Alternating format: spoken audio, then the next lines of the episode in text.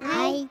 ワクワクさん IT 大好き翔 吾です古代遺跡って聞くとなんかワクワクしちゃうようですこの番組は世界中のワクワクする IT トピックについてトークする番組ですいやなんか思ったんよ、うん、昔っ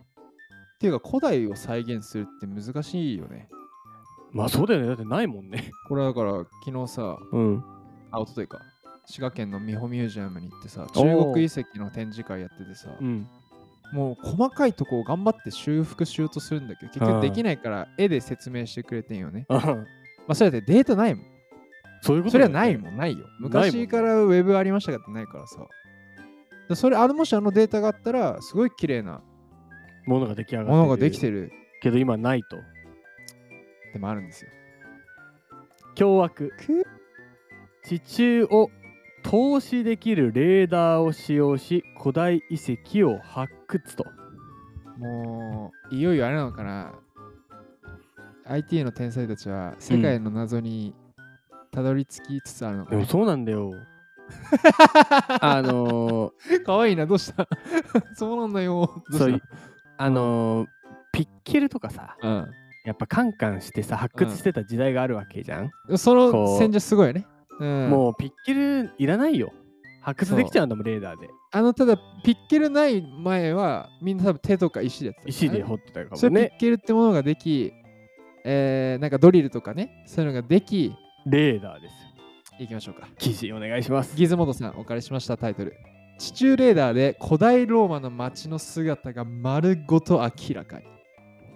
いいいやー、なんかやっぱおもろいな、世界の謎がいよいよ。うわー、早く考古学ワクワクさんやりてやりたいえ。ねやりてえ。行ってみよ一種のタイムマシーンはい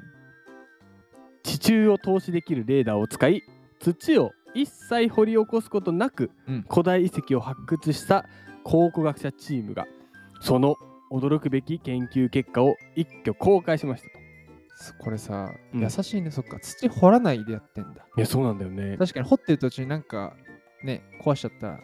そうだよねおうレーダーでできちゃうわけ。世界初となったこの取り組み、現在のローマからうん50キロ北に位置する古代ローマの町、ファレリーノービかっけ えかっけえファレファレんファフレリーノービノーを丸ごと地中レーダーで探査しビうん小的な地図を作成することに成功とマジかでまだ小的なのはああはいはい280億個に上るデータポイント全てを研究者たちが分析するのは到底無理だったからだとなんてなんて 200? 280お億おおっこおっこ データポイント280億個ってやばいね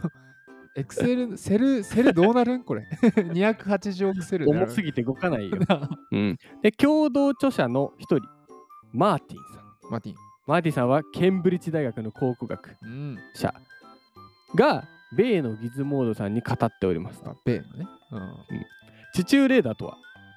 電波を地面に発射して内部からの反射波うんうんを計測することで埋設物やうん地下構造を、えーか可視化する手法とうわ反射したところを計算してその何があっーたのか確っかていうにのをさ地中レーダーって聞いたことだったけどさ、うん説明してって言われてもまあ、わかんなかったねわかんなかったね。 すごくわかりやすいねわかりやすい。 で、これを使って、うんファレリーノービ全域をファレリノビ探査したところ、伸びああなるほどレーダーだけでやったんだそうだね。うんで、た建物や記念碑などの構造物はもちろんのこと、うんなんとですね、うん通路はや浄水システムのパイプい、うんまでもが2000年の時を経て姿を現しました。 2000あーエモいな2000年の時ってかさうん。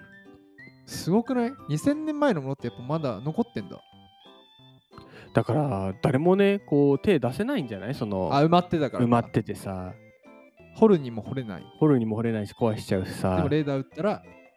出てきたわけだ出てきたとノービーがそうです。はあ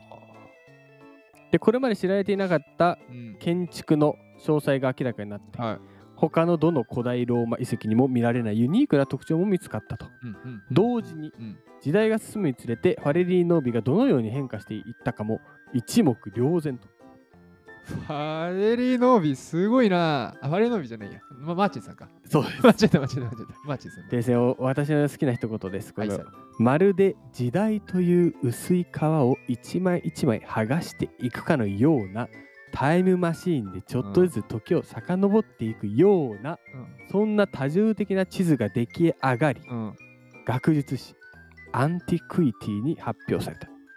ぱ「よう」って言葉が入るといい感じに聞こえるねようって今あったあの一枚一枚剥がしていくよう なまあタイムマシンがちょっとずつ遡っていくようなじゃあ台無しになっちゃったな。 で今日今回これを選んだ理由はお前もう自分で言っちゃってんじゃんようさんが ね変なこと言うから俺が浸ってたからそうだよ確かになんで選んだのこれいや技術だよこれはすもうなんかさいよいよわかんこれ初歩しかもさしかもさ初歩的なんだってねうそうでまあ私がワクワクしたのが、